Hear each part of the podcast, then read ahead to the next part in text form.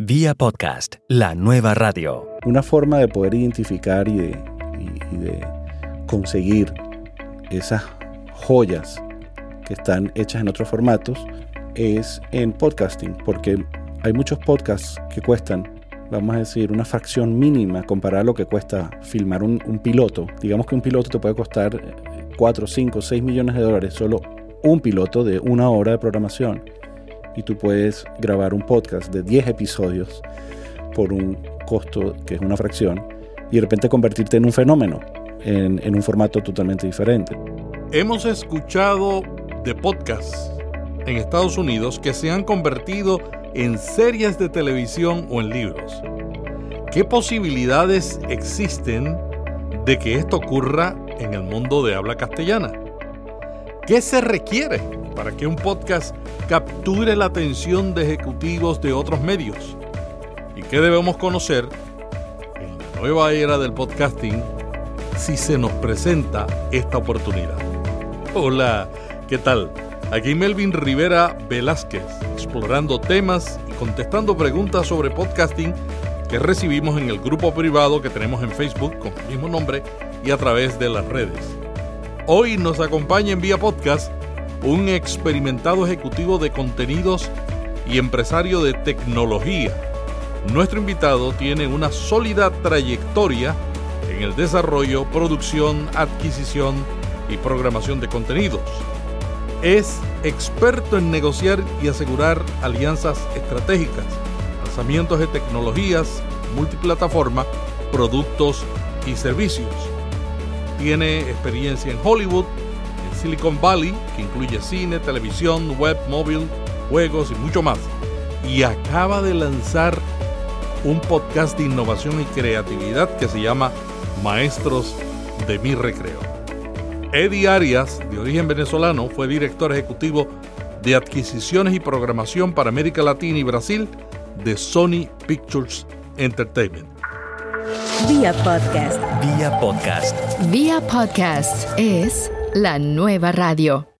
Bueno, y gracias por esperarnos estos tres meses. Estuvimos en una pausa involuntaria con Vía Podcast debido a que estábamos produciendo el podcast Los Hechos, un podcast que narra los acontecimientos relacionados con la traducción de la Biblia al castellano hace 450 años. Nos contrataron para hacer esa producción y junto con el Servicio de Publicaciones de la Sociedad Bíblicas Unidas decidimos narrar la historia como si fuera un noticiero en audio del día de hoy.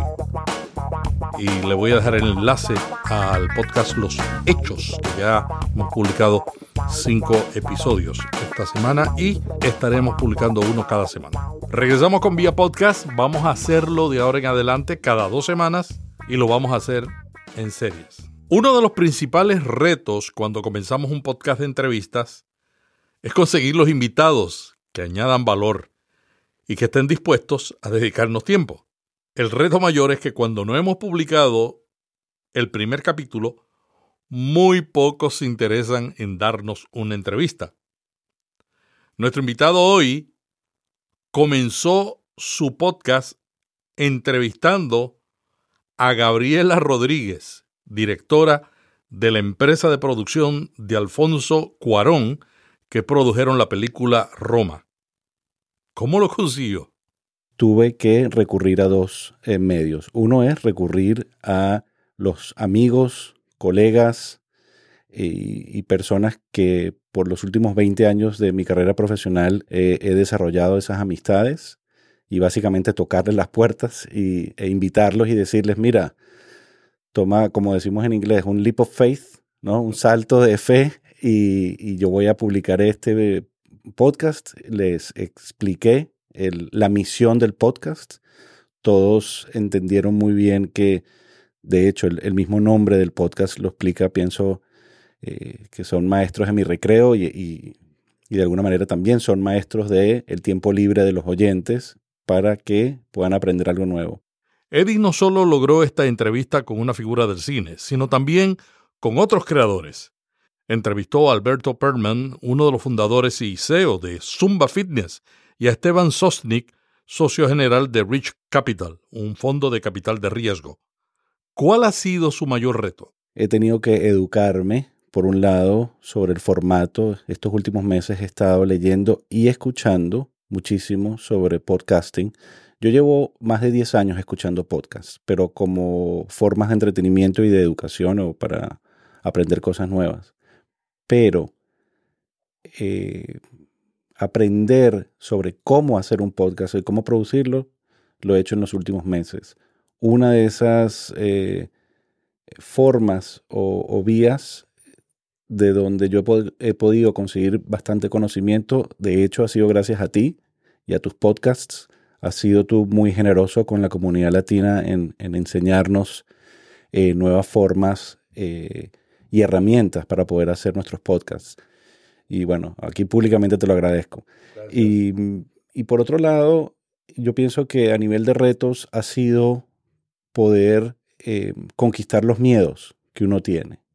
Eh, uno siempre tiene miedos cuando uno quiere eh, lograr algo nuevo, miedo al fracaso, miedo a ser rechazado, y uno trata de conquistar esos miedos. En este caso, parte de mi reto era, yo nunca he hecho un podcast número uno, nunca he entrevistado a alguien de una forma, eh, eh, digamos, eh, formal.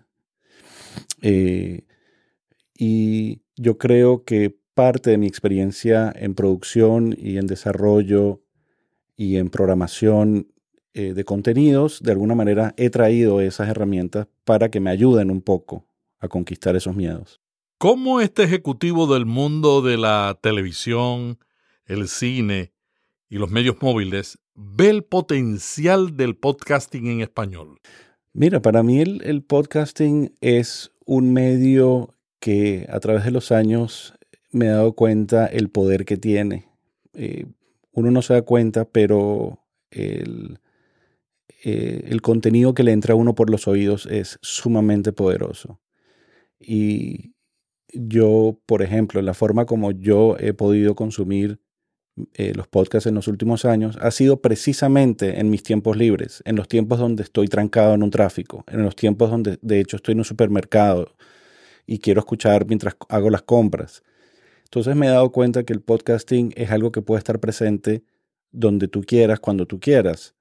El tema del cine y la televisión requiere casi que más una cita que tú tienes que hacer con tus ojos y con tus oídos y estar más pendiente de lo que te están presentando en una pantalla. El podcasting siento que es un poquito más eh, asequible en el sentido que, o más conveniente, pues, eh, que en cualquier lugar lo puedes estar escuchando.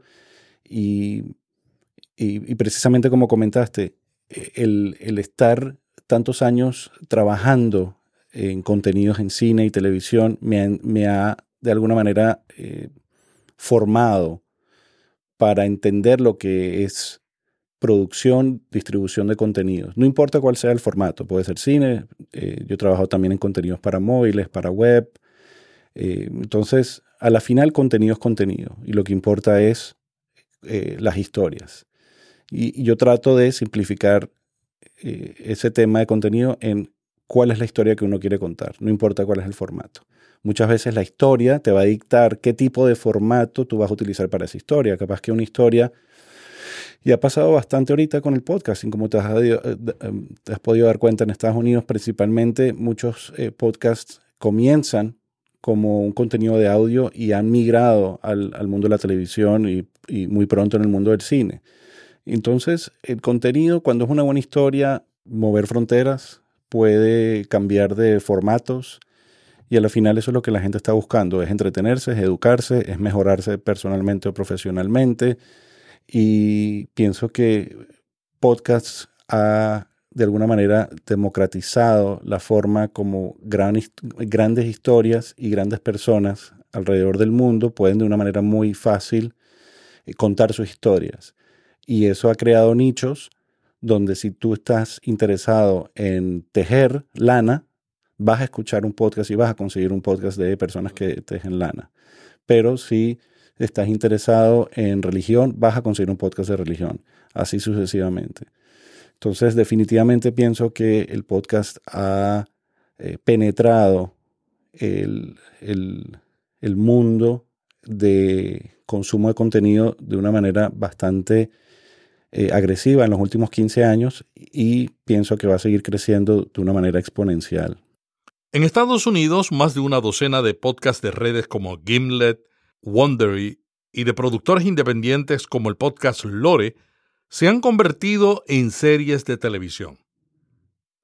¿Estamos entrando a una nueva etapa del podcasting? ¿Sucederá en Iberoamérica lo que pasó en Estados Unidos? Definitivamente. Esa es una de las razones más importantes de por qué yo me he estado involucrando en el mundo del podcast. Yo soy un fiel creyente de este medio y pienso que estamos en pañales en, el mundo de podcasting en español y, y, quiero meterme ahora porque pienso que esto es una ola que uno quiere, digamos, como los surfistas, uno quiere agarrar la ola, la buena ola y creo que ahora hay una ola donde uno hay que montarse. Y, definitivamente, si hay alguien que que es creativo y alguien que tiene buenas historias, somos nosotros los latinos. No importa de dónde, de dónde, dónde estemos, nosotros los latinos tenemos muy buenas historias para contar. Y definitivamente pienso que el podcasting es un medio que va a permitir que esas historias se puedan reflejar.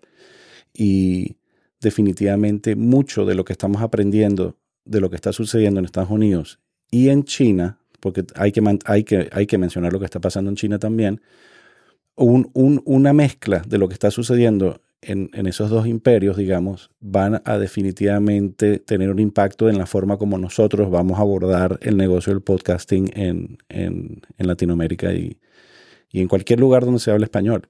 En el mundo de habla hispana ya existen podcasts que podrían convertirse en series de Netflix o Amazon. Para que un podcast cualifique para esta posibilidad, ¿debe tener un contenido atemporal? Yo pienso que eso es clave en el mundo de podcasting porque especialmente nosotros en Latinoamérica, como estamos tan temprano, pienso que si uno va creando un catálogo desde ya de eh, contenido, ese catálogo luego va a poder tener un valor en el mercado. Y si uno va produciendo contenido atemporal o en inglés lo llamamos evergreen, que siempre, no importa cuándo lo escuches, siempre va a estar relevante, ese contenido va a tener mucho valor, porque eventualmente cuando se empiece a monetizar en Latinoamérica el contenido de audio y tengas anunciantes y nuevas tecnologías como en inglés se llama el Dynamic Ad Insertion, ¿no? inserciones eh, dinámicas de publicidad, con el contenido que tú ya tienes y tu portafolio de horas de, catálogo, tú eventualmente vas a poder monetizar eh, episodios pasados, especialmente si son episodios evergreen, ¿no? de atemporales porque siempre van a ser relevantes, siempre va a haber alguien que va a querer escuchar esos episodios. Entonces, cuando uno, por un lado, produce ese tipo de episodios, que en este caso y en mi podcast personal es un formato de entrevistas, pero mis entrevistas yo siempre eh, me encargo a nivel editorial de que las preguntas sean atemporales y que cualquier persona que escuche esa entrevista, sea hoy o en seis meses o en tres años, siga siendo relevante eh, la entrevista.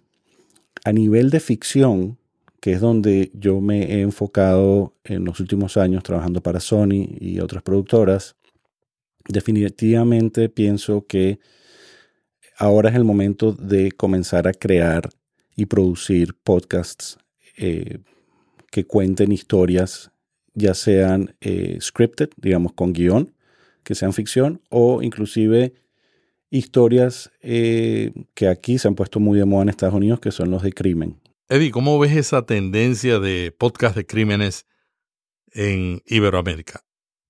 Desde el punto de vista de podcasting, una de las eh, tendencias que me he dado cuenta es que los latinoamericanos están también a nivel de ficción muy abiertos a, o muy interesados a escuchar podcasts de, de crímenes reales. El latinoamericano y también digo hispanoamericano, quiero incluir a España, porque en España hay un movimiento de podcasting muy interesante.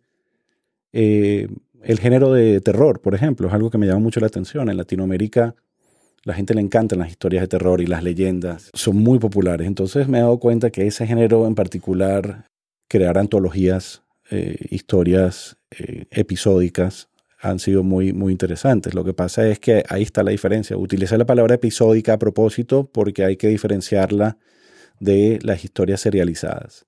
Aquí en Estados Unidos, gran parte del contenido serializado, especialmente de crímenes, han sido muy exitosos para después ser trasladados a la televisión, precisamente porque son serializados y aquí, como sabes, el momento en que empezaron a proliferar los eh, servicios de streaming de tipo Netflix o Amazon o Hulu, eh, ellos han buscado contenido que sea serializado para poder mantener al público enganchado.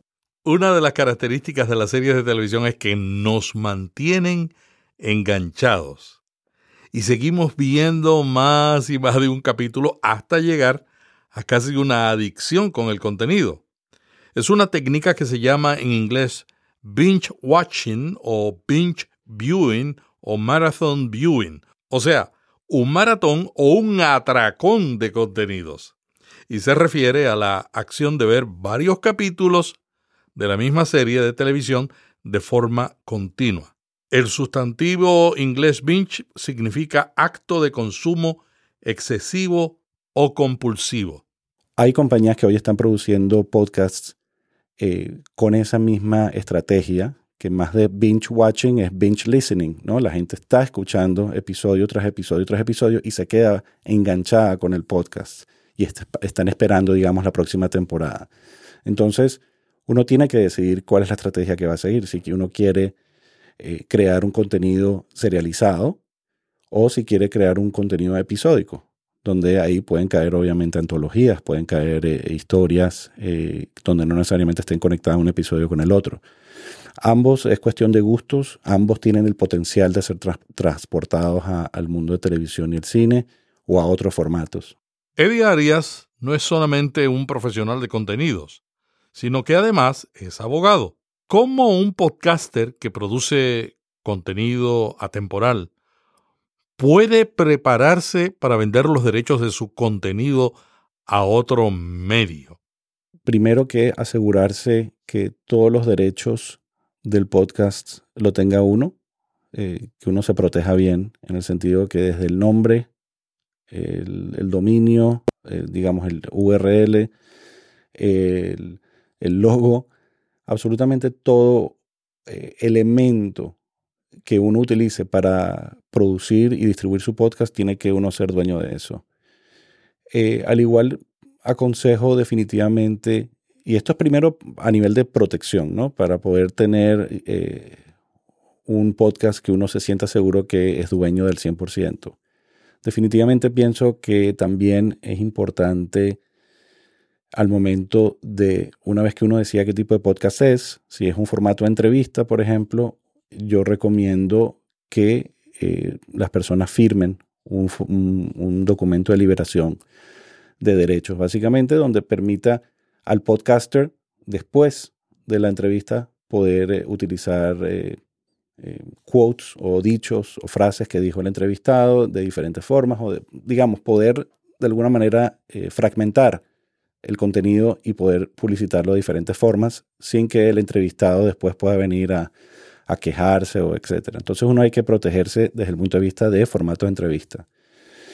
Cuando uno crea un, una pieza como, como la que hemos estado hablando de ficción, definitivamente hay que protegerse de la misma manera. Con el talento, con las personas que participen, uno es como cualquier otra producción. Uno tiene que asegurarse como, vamos a decir, entre comillas, eh, productor de, esta pieza. Eh, uno tiene que asegurarse que uno va a poder tener control de eh, absolutamente todos los derechos. Una vez que uno esté protegido y, sepa que tiene el 100% de protección de sus derechos, definitivamente va a ser más sencillo poder sentarse con una compañía para negociar, porque he visto ocasiones donde cuando uno empieza a negociar eh, temas de contenido, eventualmente sale o un talento diciendo que tiene cierta participación que no tenía, pero cuando se da cuenta que hay un éxito en el podcast, Muchas veces uno dice, bueno, pero si no teníamos un contrato firmado, yo pensaba que iba a tener este, este, estos puntos de participación, etcétera. Entonces las cosas se complican. Definitivamente pienso que aunque sean algunas, algunas veces un poquito incómodo o pudiera llegar a ser un poquito hasta desagradable tener esas conversaciones, yo aconsejo tenerlas de antemano con todo el equipo con quien uno trabaja, porque al final uno quiere estar seguro que cuando uno va a crear un contenido de calidad, uno va a poder luego formalmente poder sentarse con una compañía y poder ofrecerle algo que uno sepa que tiene 100% control y, y, poder también asegurarle a la compañía de producción o, darle la tranquilidad de que todo está totalmente liberado de, de derechos. ¡Hey! Vamos a hacer una breve pausa. Será breve, te lo prometo. El podcasting está cambiando todos los días. Te recomiendo que te suscribas al boletín de Notipod hoy, que producimos aquí en Vía Podcast, cuando de lunes a viernes te enviamos un resumen con todas las notas y los enlaces a lo que está ocurriendo en el mundo del podcasting, las tendencias, las noticias, las herramientas. También publicamos de lunes a viernes el audio con comentarios y una ampliación de esas notas. En las notas de este episodio vas a encontrar el formulario. ¿Te diste cuenta? Siempre cumplo lo que prometo. ¿Cómo manejamos en un contrato el reuso del contenido en diferentes medios? Por ejemplo, una empresa adquiere los derechos del contenido de un podcast para producir un libro y luego esa empresa lo quiere poner en otro medio como una serie de televisión o viceversa, pero bajo el mismo contrato. Y ahí es cuando uno tiene que hablar con un buen abogado y uno tiene que estar bien protegido porque definitivamente la letra o el papel, como se dice, el papel aguanta todo. Eh, cuando uno trabaja con personas de confianza y, hay un tema de colaboración muy importante en el mundo del podcasting, donde eh, especialmente ahora que estamos en un momento tan vamos a decir, naciente, ¿no? De donde todos nos estamos ayudando unos a los otros y espero que eso suceda hasta cuando, digamos, en tres, cinco años o cuando en el momento que sea ya explote la industria del podcasting en, Latinoamérica, va a ser igual de importante poder estar eh, utilizando formatos de contratos que sean lo suficientemente eh, eh, o que de alguna manera abarquen la mayor cantidad de posibles situaciones que puedan suceder. Eh, muchas veces esos contratos son suficientes, muchas veces cuando hay un problema, lamentablemente, no importa lo que diga el contrato, igual puede ser que alguien quiera tomar medidas extremas. Sin embargo, pienso yo que cuando tú tienes un contrato, y te voy a contar un ejemplo personal, ¿no? que es algo interesante comentarlo porque son cosas que me acaban de suceder. Yo estuve estas últimas semanas terminando de poner los últimos toques de mi podcast antes de lanzarlo. Y el nombre de mi podcast era diferente, era otro. Y sucede que yo ya había eh, concertado citas para entrevistar a, personas, ya tenía el dominio, el URL, ya había hecho documentos eh, y la página web.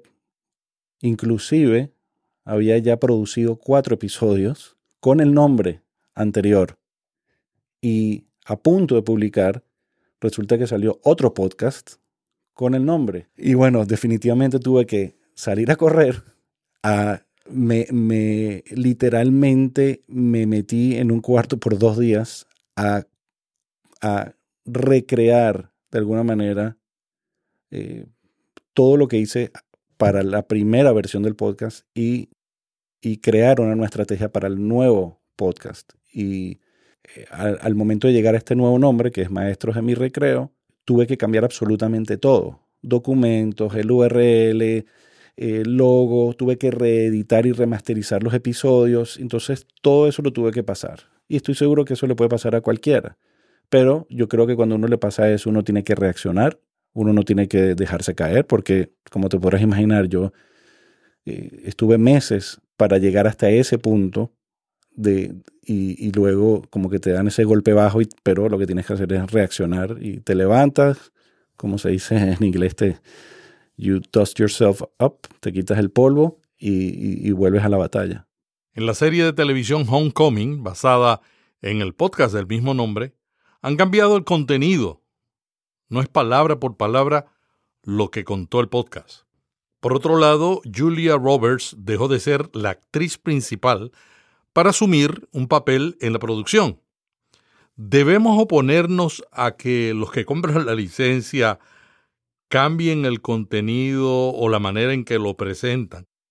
No, no, para nada. Yo creo que en ese caso, cuando tú te das cuenta que llegan esos puntos, ya llega un punto de dinero y entender de qué cuánto estamos hablando para que esto sea el éxito que, que uno quiere. Porque muchas veces uno se da cuenta que cuando lanza el podcast, uno no sabe a dónde te va a llevar, pero de repente si se convierte en un éxito, va a venir otra gente que va a querer. Entonces probablemente en ese momento de negociar, definitivamente eh, es muy recomendable que uno logre poder quedarse como productor ejecutivo del show, porque eso te va a permitir tener una exposición constante de la visión de hacia dónde van a ir los showrunners, digamos, que es lo que, eh, que los showrunners son las personas que llevan y tienen la visión de, la serie de televisión.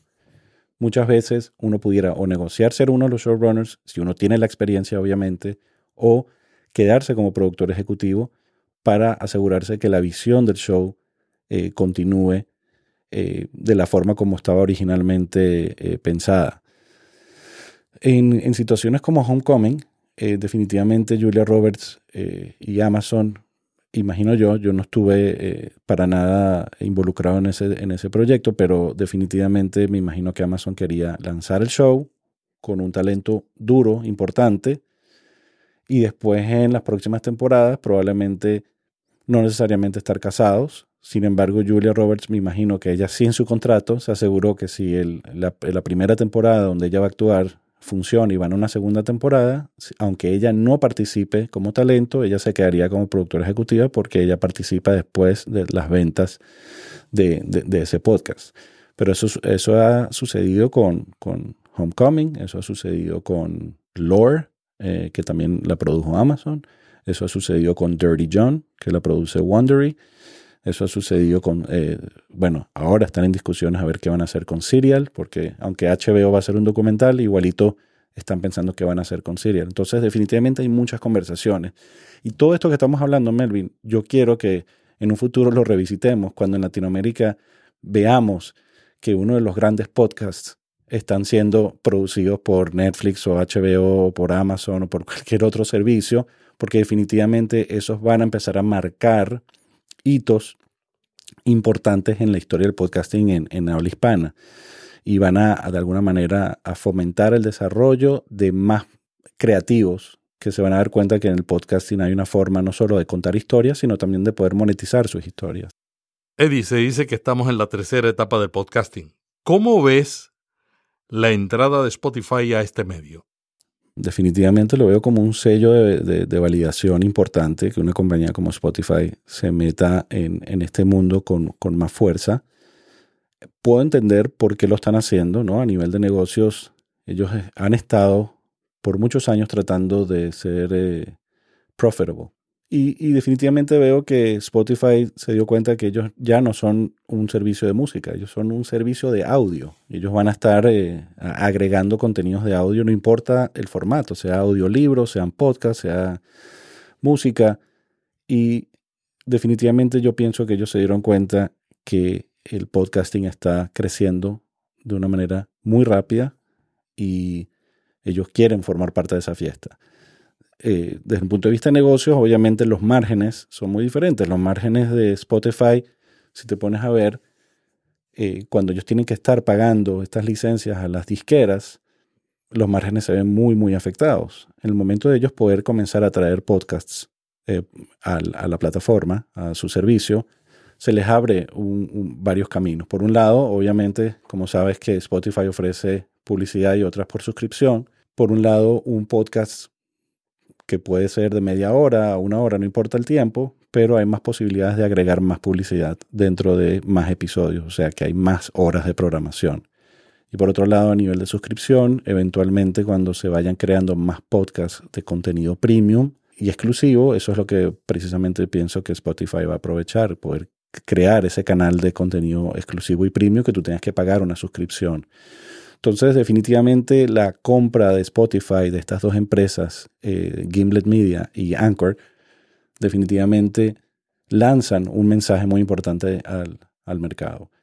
Y por un lado, Gimlet Media como productora de contenido premium y por otro lado, Anchor por ofrecer herramientas para democratizar la, la, producción de, de, podcast. Entonces, definitivamente Spotify lo que está apostando ahí es, por un lado, crear lo que, lo que en la industria llamamos head content, contenido premium exclusivo con talento reconocido, y después lo que es el, el tail content, ¿no? el contenido de cola, que es básicamente la proliferación de contenidos eh, producidos y generados por cualquier persona en cualquier parte del mundo, que con estas herramientas nuevas van a poder hacer podcast desde su casa, desde su carro, de donde, donde, de donde quieran.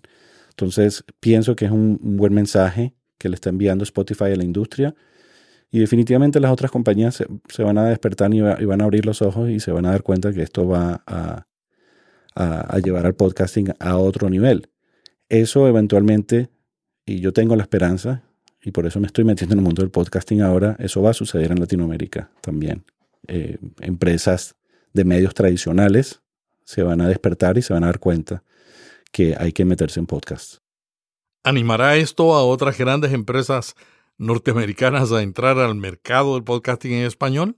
No necesariamente ellos de manera activa. Sin embargo, cuando desde un punto de vista de producción de contenido, eh, como sabes, especialmente en el mundo de las series de televisión, digamos, hay un periodo en el año donde es la temporada de los pilotos de televisión, donde producen pilotos de series y los canales de televisión eh, de alguna manera eligen cuáles de esos pilotos se van a convertir en series.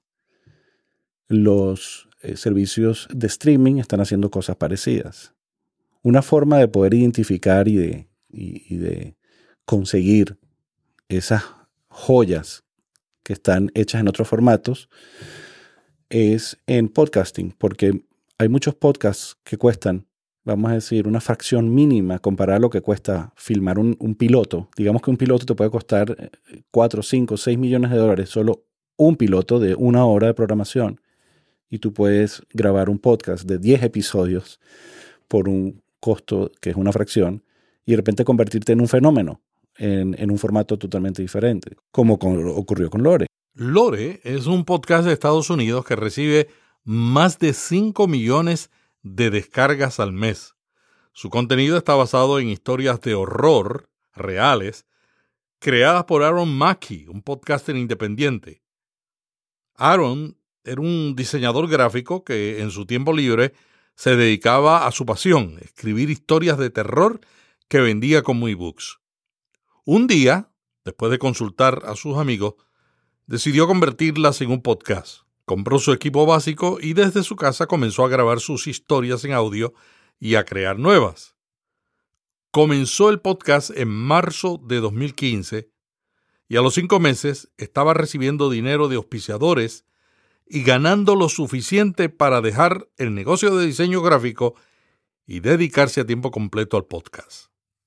No fue hasta el capítulo 53 del podcast que Aaron dice que logró mejorar la calidad del audio y todos los aspectos del mismo. Posteriormente, Amazon Prime Video adquirió los derechos del contenido de sus historias y las convirtió en una serie de televisión con el formato de antología que usaba el podcast, presentando en cada episodio una historia nueva. Amazon ha producido dos series de este podcast donde Aaron Mankey es el narrador. Estas historias también han sido publicadas como una serie de libros por la editorial Penguin Random House. Este caso es parte de la nueva era del podcasting en Norteamérica. Un contenido de un podcaster independiente que descubren empresas de televisión y lo convierten en una serie para otro medio. No sé si Apple, que por todos estos años ha sido uno de los evangelizadores más importantes de podcasting, ellos siguen, por lo que veo, están contentos siendo un podcatcher, un directorio o Amazon, pero ellos sí se están metiendo duro en contenido y ellos eventualmente, y aquí también incluyo a Netflix y a otros servicios que se van a lanzar pronto en Latinoamérica, definitivamente pienso que todos ellos están constantemente buscando contenido y nuevas historias. Y eventualmente ellos van a voltear y van a ver qué está pasando en el podcasting, porque van a ver podcasts en español que van a convertirse en fenómenos, igual como un serial.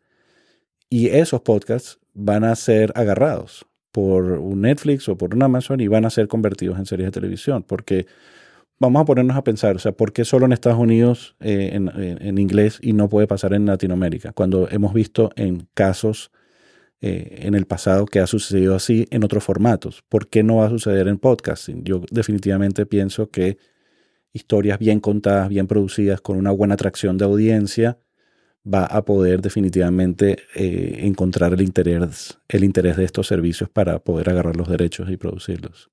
Amazon ya tiene presencia en el mundo de habla hispana. ¿Tú crees que se interesarán en seguir los pasos de Spotify?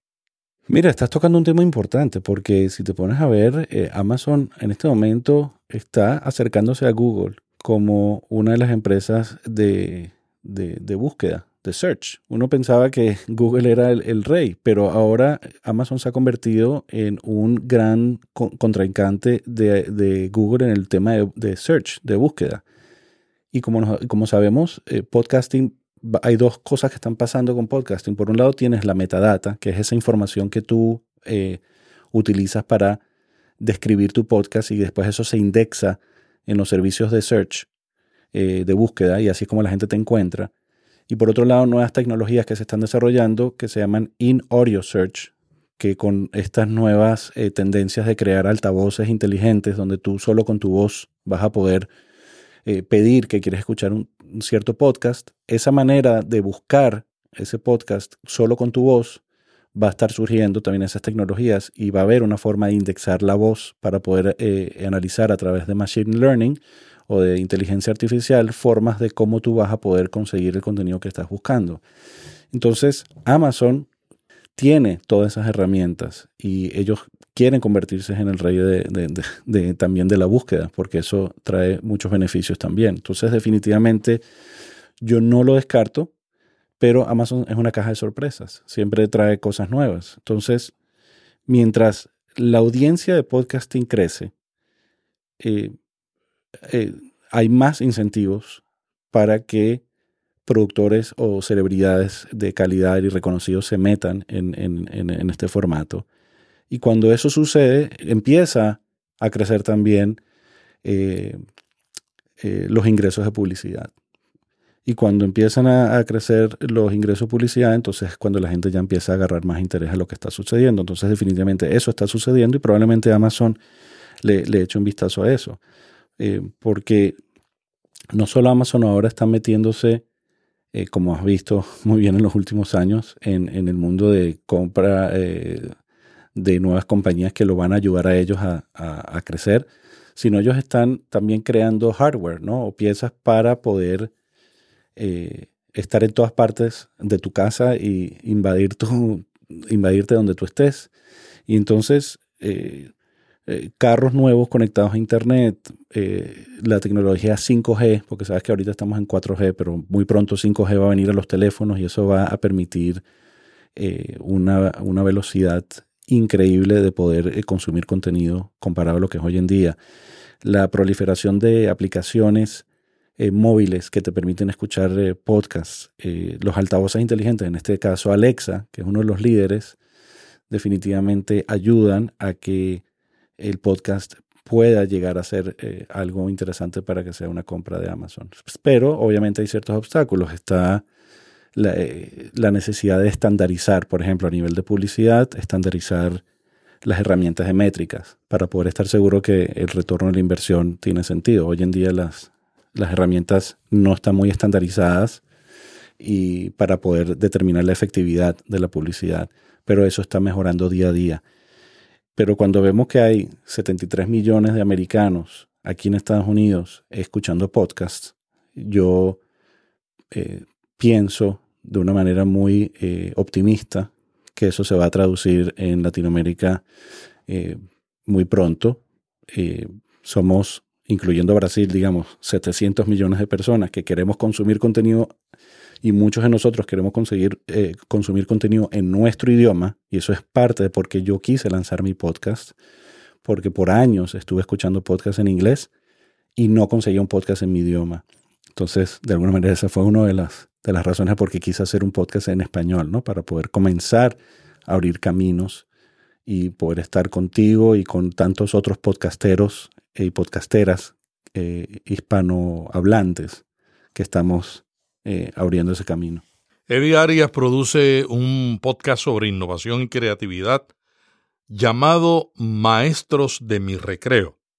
Su característica principal es la curiosidad y siempre está hambriento de un aprendizaje constante. Le recomiendo el podcast. Y eso, esa curiosidad, lo llevó a explorar el podcasting. Si tú ves mi, mi track record de carrera, yo he, he hecho muchas cosas en muy poco tiempo y es porque precisamente he sido muy curioso y he querido estar siempre a la vanguardia de lo que está sucediendo a nivel de tecnología y a nivel de contenido especialmente.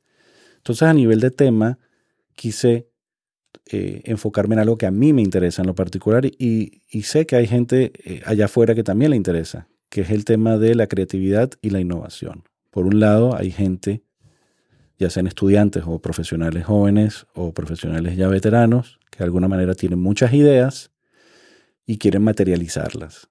Quieren de alguna manera llevar esas ideas a un lugar, a un puerto seguro donde pueda materializarlas, convertirlas en un negocio o convertirlas en un producto o en un servicio y servirle a un mercado. Eso para mí siempre ha sido una, un área de exploración e interés, que es esa fina línea que hay entre la creatividad y la innovación y cómo uno puede construir un puente que permita unir a los dos. El podcasting es innovación, pero el miedo a fracasar es una de las razones por las que muchas personas no logran el éxito, no acaban de comenzar y no se dedican a lo que le apasiona. ¿Cómo defines el fracaso? Yo definitivamente pienso que el conquistar los miedos es importantísimo en el mundo de la innovación, porque yo estoy seguro que los hermanos Wright, estoy muy seguro que tenían mucho miedo de montarse en, esos aviones que ellos estuvieron construyendo, porque, y, igual, igual digo, con tantas otras invenciones que uno piensa que al principio pueden llegar a ser un fracaso, pero es que eh, yo creo que el fracaso es parte del éxito. Y si uno va fracasando constantemente, lo más importante es ir aprendiendo esos fracasos, ir aprendiendo de cada cosa que te ofrece la vida para después tú ir mejorando y dándote cuenta cómo haces para, para llegar a, a donde quieres llegar. En, en, uno de los episodios de mi podcast hablo con, con un profesional y estamos hablando de hecho de ese dicho que dice tarda 10 años en convertirse en un éxito inmediato. Entonces, Maestros de mi Recreo, de alguna manera, eh, es un, una forma de resumir lo que yo quiero o, de alguna manera la misión que tiene el podcast. Y eso lo explico yo en el primer episodio, que son, digamos, un pequeño abrebocas, que, eh, que se llama Bienvenidos a Maestros de mi Recreo, porque ahí yo explico cómo, eh, de alguna manera, he querido compartir mi curiosidad con tantas otras personas que están interesadas para aprender de, creatividad e innovación y cómo de alguna manera al conversar con personas de diferentes industrias, de diferentes disciplinas, nosotros podemos ir poco a poco como si fuera un rompecabezas, ir creando un hilo conductor y darnos cuenta que muchas veces muchos retos, muchas eh, formas de de crear productos y servicios o muchas formas de ver al mercado y entender cuáles son los problemas que, está pasando en el mercado, etcétera, se aplican a cualquier industria, a cualquier disciplina. Entonces hay muchas veces que uno dice, no sé qué voy a aprender yo de alguien que trabaja en una industria que no me, que no me concierne a mí directamente. Pero yo digo lo contrario, digo, ¿sabes qué? Esas son las mejores formas de uno aprender. Es cuando uno sale de sus zonas de confort y puede comenzar a aprender de otras industrias y otras personas y otras disciplinas. Entonces, de alguna manera, Maestros de mi Recreo refleja cómo hago yo en mi tiempo libre para seguir aprendiendo, porque uno cuando era chico en la escuela, ponte a pensar, Melvin, uno en su recreo no quería estar con sus maestros, Pero definitivamente para mí el recreo representa ese tiempo libre que tiene uno. Y yo quise hacer todo lo contrario. Yo quise que en mi recreo, en mi tiempo libre, quiera aprender, quiera tener maestros y maestras. Personas que yo respeto profundamente, profesionalmente por lo que han logrado y admiro. Y los invito a tener una conversación eh, sumamente informal donde exploramos a través de ejemplos e historias formas de cómo ellos han llegado al éxito y cómo eh, la creatividad y la innovación eh, es vista a través de sus ojos y de sus experiencias. Muchas gracias a Eddie Arias del podcast Maestros de mi Recreo por acompañarnos hoy en Vía Podcast. Eddie, ¿dónde te pueden conseguir o cómo pueden contactarte? Mira, me pueden conseguir en maestrospodcast.com, en la página web, en la página web maestrospodcast.com, también en las redes sociales como arroba maestrospodcast y, eh, y abro mi, correo electrónico porque aquí hay que hacer abierto y poder compartir con todos. Me pueden escribir a edi, e d d y arroba maestros maestrospodcast.com. Definitivamente los invito a todos a comenzar y a, a abrir una conversación sobre creatividad e innovación. Nos vemos en dos semanas, el miércoles, el nuevo día para la publicación de Vía Podcast, cuando estaremos continuando con la exploración del tema La nueva era del podcasting en castellano. Hasta pronto te dice Melvin Riviera Velázquez que te envía un pod abrazo. Vía Podcast. Vía Podcast. Vía Podcast es la nueva radio.